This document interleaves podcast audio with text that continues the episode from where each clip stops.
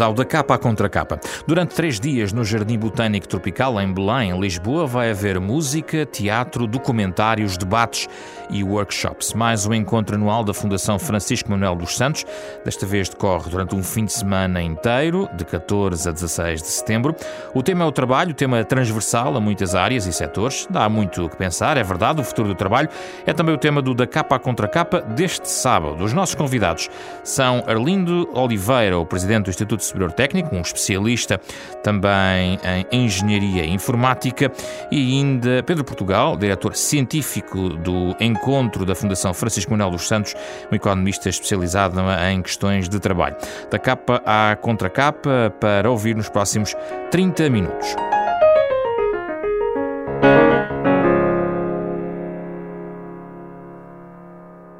Bem-vindos, Arlindo Oliveira, Pedro Portugal, é um gosto recebê-los. Esta questão não é nova, se as máquinas vão ou não substituir as pessoas. Eh, aliás, no seu texto original, Pedro Portugal, eh, a lançar o encontro, fala mesmo da ansiedade da automação. Eh, e eu gostava de saber se não tem alguma base real, porque o debate tem esta percepção de que as máquinas vão substituir os humanos.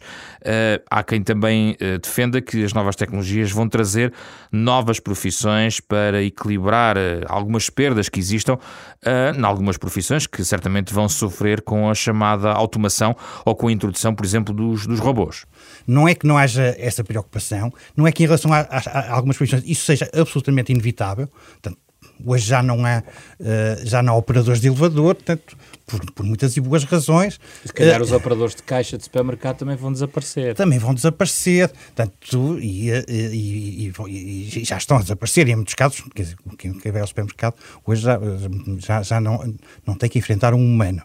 Uh, dito isto, dito isto, o, o, como é que eu ia dizer, o ritmo de, de evolução tecnológica vai se adaptar também uh, às, restrições, às restrições dos humanos. Isto é, isto nunca será feito de uma maneira como um Big Bang, portanto, não será um processo acelerado de transformação tecnológica, de repente toda a gente fica sem emprego. Mas é ou não é verdade que esta aceleração, que, aliás, que esta mudança, sobretudo do ponto de vista da tecnologia da informação, está a ser mais rápida do que em revoluções anteriores?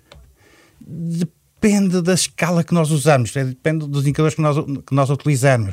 Uh, do ponto de vista, sei lá, da capacidade computacional, sim. Tanto uh, os computadores fazem hoje, tanto o Arlindo dirá isto muito melhor do que eu, tanto, uh, aquilo que era um cálculo manual, hoje é feito um trilhão de vezes, trilhão no, no, sistema americano, mais rápido por um computador. Portanto, portanto, é um rácio de 1 para um trilhão portanto, na capacidade de, de, operar, de, operar, de fazer operações matemáticas. Portanto, nesse aspecto é muito, é, é muito, é muito rápido. Do ponto de vista da, eh, da, eh, da criação de novas empresas, de novos empregos, isso é feito com, com, com, com alguma graduação e com, portanto, e com alguma e com relativamente smooth, digamos assim. Uh, portanto, não estou especialmente preocupado desse ponto de vista. Portanto, haverá outras atividades, portanto, nós esperamos que, que as máquinas nos libertem de algumas horas de trabalho. Com isso, vamos ter mais tempo para entretenimento. Para isso, vamos ter oportunidades de emprego na. Isso, na, na, isso é uma tese. Sim, é sim, uma sim, tese que se constrói na base de, de um benefício que possa se trazer. É uma expectativa trazer. baseada no passado. Isto é, quando uh, os carros substituíram os cavalos, isto foi péssimo para os cavalos, mas os cavalos, ao contrário dos humanos, não são capazes de aprender. Não têm sindicatos uh, também. Também não têm sindicatos, se bem que os sindicatos já foram, já foram uh, instituições muito mais fortes quando uh, as pessoas estavam concentradas em grandes fábricas com milhares de pessoas, ao contrário do, da Uber ou de, ou de relações quase desmaterializadas que, que existem hoje. Uh, os, os, cavalos desapareceram mesmo, não, não, foram capazes de adaptar. Nós, a nossa perspectiva é que os humanos terão melhor capacidade de, de adaptação. Mas, mas, mas, com os cavalos e com. desapareceram profissões, como os ferreiros, como os palafreneiros, etc. Isso, isso não, não volta atrás. Uh, parte talvez desta tal ansiedade uh, que, que falei e que é do seu termo, Arlindo Oliveira, não terá a ver também com o ritmo da mudança e da, da, do avanço deste, desta deste, a melhor, à falta de melhor expressão, vou chamar-lhe uma revolução de, de, de, tecnologias de informação. Pronto. Sim. Não sei se terá outra alternativa, mas a ideia é esta. Não, eu, há, há, aqui, há aqui vários fatores. Um é, eu realmente, eu, eu pessoalmente, uh, uh, acho que esta revolução está de facto a ser muito mais rápida. Estamos a falar em poucas décadas há alterações profundas tecnológicas. Bem sei que na primeira revolução industrial também, em poucas décadas também houve alterações profundas, mas para tudo foram talvez meio século, não é? Mas depois há um fator, é que a tecnologia pode evoluir rapidamente, mas a sociedade demorar mais a adaptar-se, porque as pessoas têm de se adaptar e as pessoas não evoluem à, à velocidade da tecnologia. E desse ponto de vista, acho que tem razão. Ou seja, por exemplo, imaginemos que daqui a cinco anos como algumas pessoas acreditam, a tecnologia para carros autónomos está disponível, está amplamente disponível para que quase todos os carros sejam autónomos. Isto não quer dizer que depois em todas as cidades e todas as, as, as ruas e em todos os países uh, sejam só carros autónomos que existem e que todos os motoristas fiquem, fiquem desempregados. Pode, pode haver uma série de restrições, desde legais até questões sociais. E, portanto, de facto, nós temos aqui alguma capacidade de impor um, limites na, na, na, velocidade da transformação, que, de alguma maneira, também serve um bocadinho como proteção, à medida que permitem, hum. digamos, que as pessoas continuem as suas vidas minimamente integradas. Isso não é necessário, do ponto de vista social, alguma travagem no ritmo de mudança baseada nestes é, Eu acho que pode ser útil, mas também acho que, e não em todas as áreas, mas em algumas, isso pode ser difícil de impor, é? por causa da pressão económica, porque apesar de tudo, e voltando ao carro dos veículos autónomos, lá, uma empresa de táxis gasta muito menos dinheiro se os táxis forem todos autónomos, desde que tenha as garantias de funcionamento.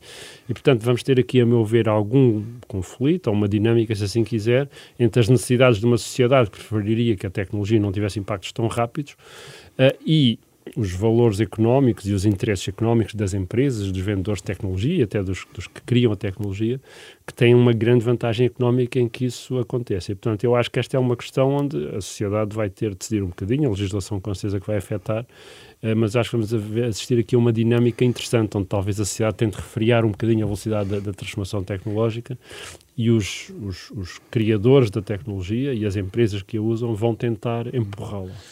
Parece-me que é isso que está a acontecer. Há, há, alguns, alguns mecanismos de, de resistência quase endógenos também a este, a este progresso tecnológico. Uh, o, o, há um economista da Universidade Northwestern que é muito cético em relação à, à, à, velocidade desta evolução tecnológica, sobretudo quando nós medimos a perspectiva dos economistas, que é a perspectiva da uhum, produtividade. Uhum, uhum. Uh, uh, a preocupação dos macroeconomistas hoje é o declínio do crescimento da produtividade. Tanto, quem assiste ao debate sobre automação, inteligência artificial, eh, era capaz de pensar que, de repente, a produtividade disparou uh, a um ritmo absolutamente alucinante e que... Uh, e não dispara? E não, e não, pelo contrário. Tanto, não dispara. As medidas não, económicas mostram que não disparou, mas também não sabemos se as medidas estão muito certas. Também há uma dificuldade também, grande, também, também, há, há, uma grande dificuldade em medir exatamente em medir o crescimento. exatamente. Real. Como é que nós comparamos a capacidade de comunicação hoje com a capacidade de comunicação há 100, há 100 anos atrás? Isto é, como é que nós valorizamos, que preço atribuímos. Temos um é, telemóvel na mão ou temos acesso ao Google, como é que isso se valoriza? Isto não custa nada, não é? Portanto, em termos económicos, vale pouco, mas para nós vale muito. Há aqui uma, aqui uma discussão grande, há uma discussão grande no mundo económico sobre se estamos a medir exatamente da maneira correta o crescimento económico. E claramente, se não, como aparente, provavelmente estamos a subestimá-lo, eh, dá esta baixa taxa de crescimento, o que, aliás, paradoxalmente mostra que a terceira revolução industrial, digamos, a introdução dos computadores, não trouxe os ganhos económicos que era expectável e que a primeira e a segunda trouxeram. Pedro Portugal? E, e, e outros fatores uh, endógenos, uh, digamos, uh, que limitam de alguma maneira este progresso. Por um lado, a capacidade de acumulação de capital humano, tanto, isto é, aquilo que os, que os sistemas educacionais são capazes de fazer podem não, não estar a fazer um bom match com as tecnologias que já estão disponíveis. Portanto, isso vai atrasar uh, o processo, porque vão ser precisos uh, engenheiros, programadores com capacidades cada vez mais, uh, mais, mais, mais especializadas e mais complexas. Portanto, e, os, e, os, sistemas de educação não estão preparados, não estão preparados para isso.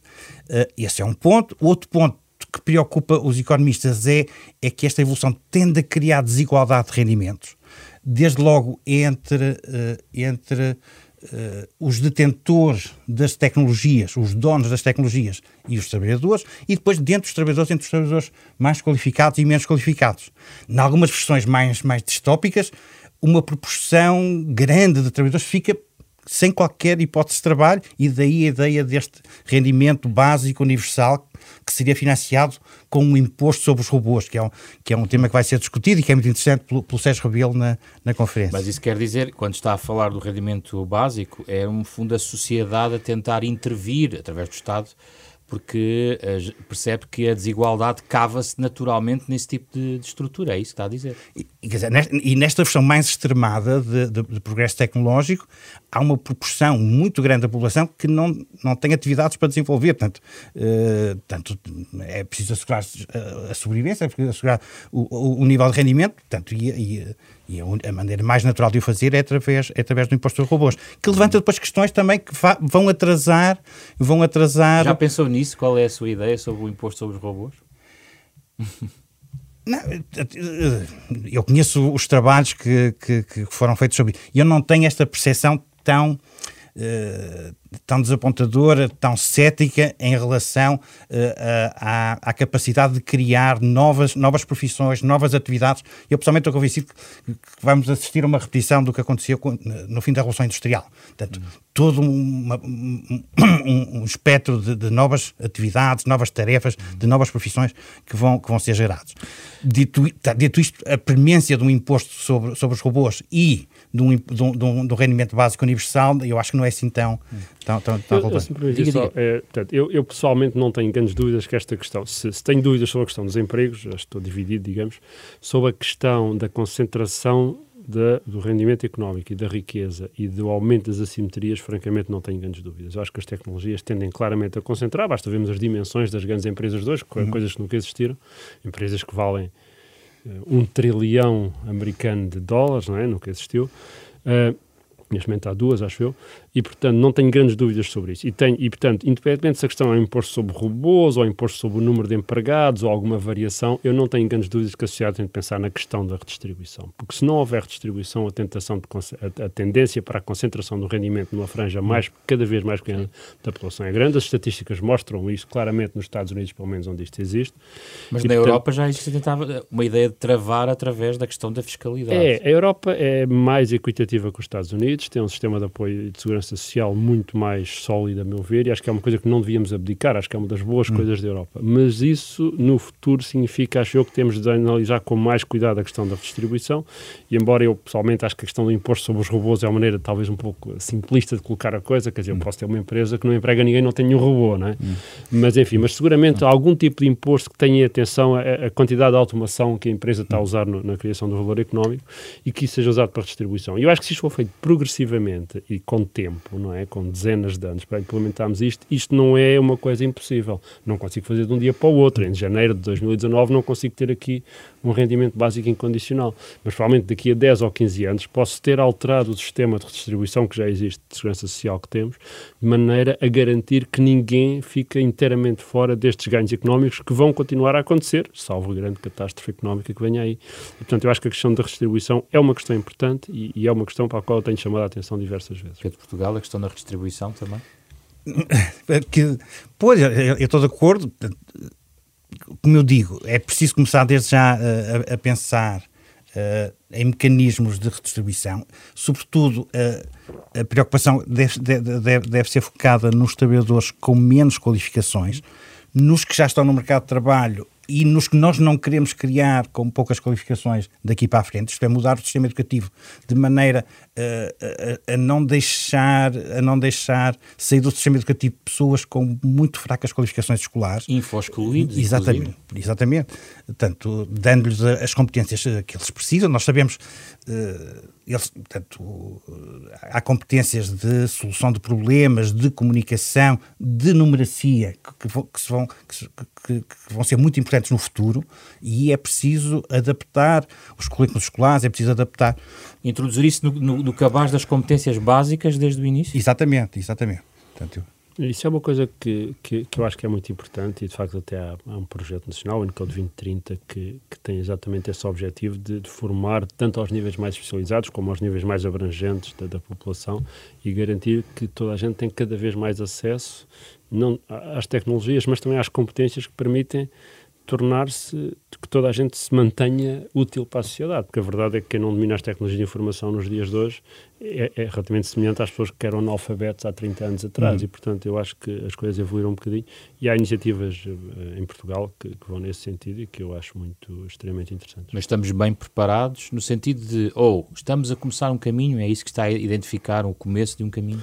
Sim, eu acho que nós estamos realmente bem preparados. O nosso sistema de ensino é bom, acho eu, uh, o ensino superior e, e, o ensino secundário. O ensino secundário tem de ser adaptado, e o ensino superior também tem de ser adaptado a, a, dar, dar um maior foco às questões das tecnologias de informação, às novas tecnologias, ainda é muito tradicional, mas globalmente estamos bem preparados. Agora há um risco grande, mas felizmente também aí acho que neste momento estamos bem preparados, há um risco grande de concentração. Quer dizer, Silicon Valley é um enorme polo de concentração, a área de Boston, Londres, Berlim. Felizmente também aí Portugal, Lisboa, Porto, Norte também estão neste momento a posicionar-se, a meu ver, de forma competitiva face à Europa. Temos aí muitas empresas, muitas startups, muitas empresas interessadas. Portugal está na moda, felizmente, também para isto. Portanto, eu acho que não estamos mal posicionados. Para dizer a verdade, acho que estamos o mais bem posicionados que alguma vez tivemos numa revolução industrial. Se contarmos esta com a quarta, nunca tivemos tão bem posicionados como para a quarta. Agora vamos ter de aproveitar e também vamos ter de garantir que não, que não entalamos isto tudo, não é? Com uma nova crise económica ou assim, alguma coisa Outros fatores, não é? Eu, eu, eu só estou perfeitamente de acordo com o Arlindo. Quer dizer, nós ainda hoje sofremos de um, de um déficit brutal de investimento na educação, educação é ao longo de décadas. É quando, quando nós comparamos... Recuperamos muito, não é? Recuperamos o, o, o fluxo, nós no fluxo apesar de tudo, estamos quase a chegar ao ritmo europeu, ainda estamos abaixo do ritmo europeu. No acumulado, no, acumulado, no estoque, no integral, no, uh, ainda, estamos, ainda, estamos, ainda estamos muito para trás e, e, é uma coisa que me tem preocupado sempre. Aliás, na, na, estou a pensar mais nas novas gerações, Exatamente. onde eu acho que estamos, isso, aí, isso aí estamos de acordo, se bem que eu tenho uma grande preocupação sobre, sobre a qualidade dos professores. Uh, sobretudo no, no ensino básico e no ensino secundário. É, é, é, toda uma outra discussão. Mas é, é um tema em particular, nesta questão em particular. Nesta e, e, e, e nas básicas, isto é, no português, na matemática. Na, na, o ensino secundário na, está sobre uma grande pressão. A questão demográfica, eu acho que está a afetar profundamente a nossa capacidade de investir. Não é? Temos também um, um, um número grande de professores que estão a ser fortemente afetados pela, pela, redução demográfica e depois nos impede de pensar em termos mais estratégicos. Isso e outras uhum. coisas, se calhar também. Mas eu partilho estas preocupações. Quer dizer, quando eu digo que temos um bom ensino, em termos globais, não é o melhor ensino ensino da Europa não é o melhor ensino do mundo, embora o nosso ensino superior seja de facto bastante acima do que seria de esperar. Numas áreas sim, noutras áreas menos. Nas áreas mais próximas. Nas, é, nas áreas que, que o Arlindo conhece, conhece melhor, melhor. Na, na, nova School of Economics também, Exatamente. mas eu, eu, eu, temo que os, as nossas duas experiências sejam... As engenharias e economias eu acho que estão bem posicionadas, são duas áreas críticas. Sim, sim, sim. sim. Aqui, é? uh, existe lugar, uh, este... Um, a, a, tal democratização que se falou da, tecnologia da informação, que, que, permite vários polos eh, em, vários, em todo o mundo, podes bater ideias de primeiros mundos, segundos mundos, periferias e centros do ponto de vista económico, ou seja, uh, uma grande nação com um grande poder económico e um grande investimento nesta área pode fazer pender o mundo para uma perspectiva que uma nação periférica nunca poderá, de certa maneira, largar a sua natureza? Pede Portugal. Economicamente, este, e faz algum sentido uma discussão desta? Do ponto, quer dizer, é, isso é, uma, é, uma, é uma discussão sobre a economia internacional e sobre. E sobre uh, Porque falámos aqui uh, em polos económicos regionais. A Europa é diferente dos Estados Unidos do ponto de vista da legislação e do ponto de vista da estrutura económica também. É, mas há uma, uma forte. O, o, o, que anima os economistas no longo prazo é a possibilidade dos mercados serem contestados, isto é, de haver concorrência. De, de, das tecnologias não serem proprietárias, portanto, ou de, de poderem ser imitadas. São criativa. Exatamente. Portanto, e, e, e, portanto, e, de facto não, não, não, não, não atribuímos aos países capacidades de criarem monopólios em áreas absolutamente cruciais. Portanto, eu julgo que isso pode acontecer, e, hoje é um bocadinho preocupante, uh, uh, a agressividade das grandes empresas no sentido de tentar controlar e capturar mercados, isto é, das Googles, das Apples, etc. Mas eu julgo que no médio prazo uh, haverá, haverá, haverá contestação, haverá concorrência, portanto, e, não, portanto, e não, não estou tão, tão preocupado. Mesmo com o mercado como o chinês, muito particular, do ponto de vista e com um peso económico importante no mundo? Eu sou um bocado chinês, sei muito pouco, tanto não. Sim, mas, mas observa o investimento que fazem em tecnologia. A minha preocupação como economista de trabalho. Eu, aqui, de um ponto de vista, desculpe interromper, de um ponto de vista um bocadinho mais tecnológico e, e menos economista, onde eu não tenho competências, eu, eu confesso que sou um bocadinho menos otimista, porque, quer dizer, uma Google tem produto quer dizer, os rendimentos Google são metade do produto nacional bruto de Portugal. Portanto, imagina um país com metade da dimensão de Portugal, que a única coisa que faz é tecnologia, inteligência artificial, motores de busca, etc. Portanto, isto tem de facto um poderio enorme. Quer dizer, imagino que tinha 5 milhões de pessoas a Portugal só trabalhando. E a China é outro exemplo. A concentração da China, a capacidade da China fazer planos multianuais com concentrações em determinadas áreas, como agora estão a concentrar na área de inteligência artificial, Não quer dizer que no futuro não possa vir a ser contestado, eu concordo com isso, mas quer dizer, no, no, no prazo enfim, que me interessa, não é? 10, 20 anos, eu acho que de facto é possível a grandes empresas e a alguns países com, com particularmente dirigidos e em certas áreas terem uma influência dominante, não diria monopólio, mas uma influência dominante em algumas tecnologias. E eu acho que neste momento nota-se isso, quer dizer, a Google, a Facebook, a Facebook está a destruir os mídias em todo o mundo, não é? E, e, hum. o Google, a Google e o Facebook, temos publicidade, têm receitas de publicidade que estão basicamente a esmagar. Estão a tentar ser contrariadas em determinados espaços geográficos, como na Europa, do ponto de vista então, da é claro, mas, mas, é uma luta grande. Não é? Quando, imagina, tem duas empresas que estão basicamente a esmagar milhares e milhares de, de, de, de, empresas de mídia que viviam da publicidade, há aqui algum sinal que de facto deve ser uma concentração significativa. Uh, do ponto de vista salarial, a tecnologia influencia hoje muito e poderá influenciar ainda mais as desigualdades salariais? Já aqui falámos um pouco sobre isso as desigualdades salariais e o emprego. Portanto, nós ainda não temos muitos estudos empíricos sobre o impacto da automação, por exemplo, sobre o impacto dos robôs, mas já, mas já há alguns, uh, nomeadamente para os Estados Unidos, credíveis, uh, que, que, procuram medir o efeito de, do aumento do número de robôs, robôs definidos de uma maneira muito, muito específica, portanto, quer dizer, basicamente são, são, são armas, uh, braços mecânicos.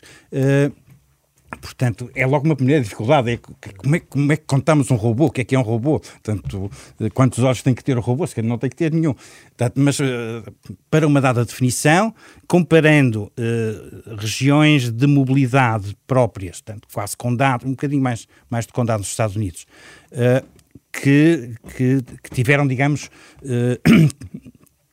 uma invasão de robôs com outros que não, portanto, é possível medir o impacto disso sobre o emprego, o impacto disso sobre os salários. Tanto, e, tanto e, tanto, e num caso como no outro, tem impacto. São genericamente boas, então, não é? Se bem me lembro dos estudos.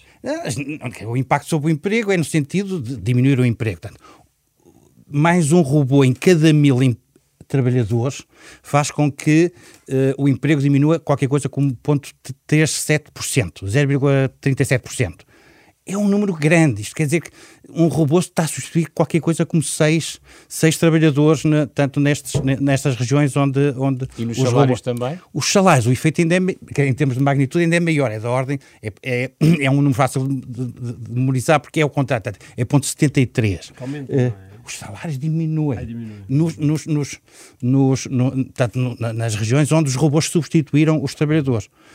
E não houve um aumento da produtividade. Não, isso aumenta a produtividade, houve, houve, houve certamente. Uh, por, isso, por isso é que foi feito este investimento.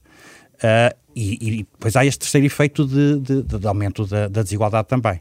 Uh, porque, entretanto, o que, o, o, que é mais, o que é mais problemático para o economista do trabalho é, é o, o, o, desaparecimento destes postos de trabalho e o desaparecimento, isto é, e a, e a perda de postos de trabalho por, por esses trabalhadores. Portanto, no, setor, no setor automóvel, que foi o setor que mais, é o setor onde há a maior automação, desapareceram milhões de postos de trabalho. Portanto, essas pessoas passaram a fazer outras coisas, mas com salários mais, tipicamente mais baixos, porque eram, eram trabalhadores que tinham competências muito específicas, que tinham sido valorizadas ao longo do tempo e que, e, e, que deixaram, deixaram de ter esses, esses postos de trabalho, tiveram de aceitar postos de trabalho com salários mais baixos. Para fechar exatamente essa questão, esse, nesse ecossistema uh, de que estamos aqui a falar, uh, Arlindo Oliveira, esse trabalhador que sai da indústria automóvel tem cada vez tem, tem, terá ferramentas para se requalificar e entrar noutra fileira tecnológica ao lado.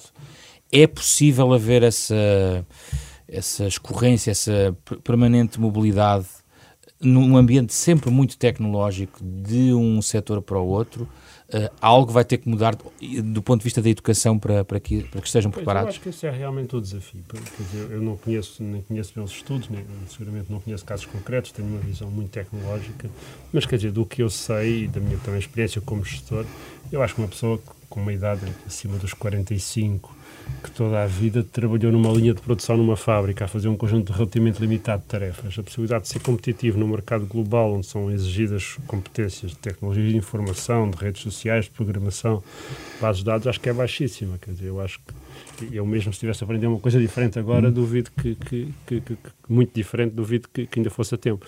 E, portanto, eu acho que esse é realmente o grande desafio, são, são, é, é, é a capacidade instalada. Os jovens que estão neste momento a ser formados, provavelmente aí teremos condições para lhes dar uma formação que os torne úteis em qualquer sociedade, independente da, da, da, intensidade tecnológica que ela venha a ter. Agora, pessoas que estão acima da metade da vida, portanto, acima da, da, idade média da população, eu tenho dúvidas muito sérias que eles possam ser muito efetivamente reconvertidos. Alguns poderão, com certeza, mas em geral eh, acho isso muito duvidoso. E acho que é por isso que a uhum. questão da redistribuição é importante uhum. e que os mecanismos de apoio social têm de ser pensados com muito cuidado, uhum. porque há pessoas que não vão ter esta possibilidade. Pedro Portugal. porque, porque este, este, tipo de trabalhos que estão a ser destruídos não são, não são os, os, os menos remunerados, nem são as profissões uh, menos mais desqualificadas. Portanto, é, é, são profissões, digamos, de, de, no, na profissão de profissões, são profissões médias. Por isso nós falamos em polarização. Isto é um aumento das profissões muito qualificadas e das, e das muito pouco qualificadas desaparecendo, digamos, a, a, a, classe média, num, num certo sentido. E, incluindo algumas que eram tradicionais, quer dizer, por exemplo, uma pessoa que estava no banco a atender clientes, neste momento quase não há pessoas no banco a atender clientes, não é? e eram pessoas que tinham um nível de. Exato, mas, mas, mas, que é uma boa história, porque o homem, quando apareceram as, as, máquinas multibanco nos Estados Unidos, houve, houve, houve este clamor que vai, vão desaparecer os postos de trabalho no sistema bancário. Mas o que aconteceu foi que o produto bancário aumentou e o número de trabalhadores no, no, no sistema bancário, isto também coincidiu com a desregulação do sistema bancário, sim, que se pagou sim, um bocadinho sim, mais tarde. Mas, mas, eh, mas o ponto é que foi possível depois ter um relacionamento mais pessoal com os clientes, portanto, conceder mais crédito aos clientes, as pessoas que faziam atendimento no balcão passaram a ter outro tipo, com, de, outro tipo de competências e outro tipo de atividades. Uh, terminamos sempre com uma sugestão para quem quer saber um pouco mais ou ler um pouco mais sobre estas matérias, uh, dirigido a quem nos está a escutar. Comece por si, Arlindo Oliveira, o que é que sugere? Bom, eu além da sugestão relativamente óbvia de se quiserem e estiverem interessados nestas questões da tecnologia e inteligência artificial espreitar o meu livro, mas realmente o livro, enfim, não fica bem recomendar o meu livro. Chama-se Mentes, Mentes, Digitais. Chama-se Mentes Digitais, é editado pela IST Press, embora também vai ser um ensaio em breve da Fundação Francisco Manuel dos Santos, que se chama Inteligências Artificiais. Mas eu acho que, enfim, um livro que eu gostaria de recomendar, para não, não, não descer a esse ponto de recomendar o meu livro, seria o livro do Pedro Domingos, uh, O Algoritmo Mestre. Existe uma tradução em português, existe também a versão em inglesa, que eu acho que é um livro muito bem escrito, e que dá, uh, que se lê quase como um romance e que explica esta grande tendência da inteligência artificial, da aprendizagem automática e o impacto que isto poderá vir a ter no futuro da tecnologia e da sociedade. Pedro Portugal. Uh, portanto, o, o, livro que eu vou recomendar é, é, é, é o do autor que vai fechar uh, a conferência, o Gerard Diamond. O Gerard Diamond às vezes é descrito como um antropólogo, outras vezes como um fisiologista, outras vezes como um geógrafo. Portanto, uh, o, o, livro, o título é O Mundo de Ontem, o que podemos aprender com as sociedades tradicionais, que é uma visão secular portanto, sobre, sobre o progresso da humanidade, que eu acho que, que, é, que eu acho que é muito interessante se tiver a oportunidade, ah, gostava de, de, de, de sugerir claro. dois outros livros que eu julgo que estão para ser traduzidos em, em Portugal.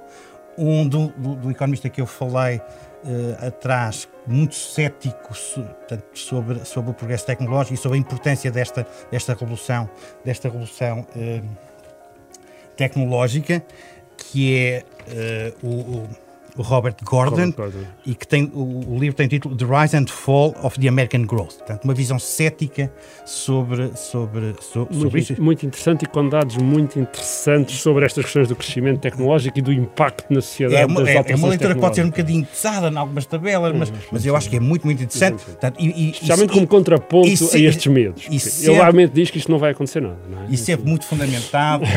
Portanto, este macroeconomista do nosso oeste.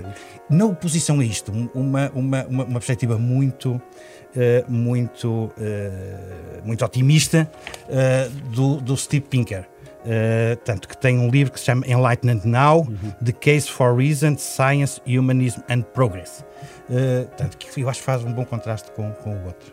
Muito obrigado pela vossa presença neste Da Capa à Contra Capa, o programa da Renascença em parceria com a Fundação Francisco Manuel dos Santos, sempre ao sábado às nove e meia da manhã. Pode ouvir de novo em podcast, na nova aplicação também da Renascença ou em rr.sapo.pt. Tentamos sempre conhecer melhor Portugal, os portugueses, mas pensar o país e também o mundo, como sempre acompanhados pela música de Mário Lajinha, o autor deste genérico. Sou José Pedro Frazão, produção de Ana Marta Domingos, apoio uh, de André Peralta.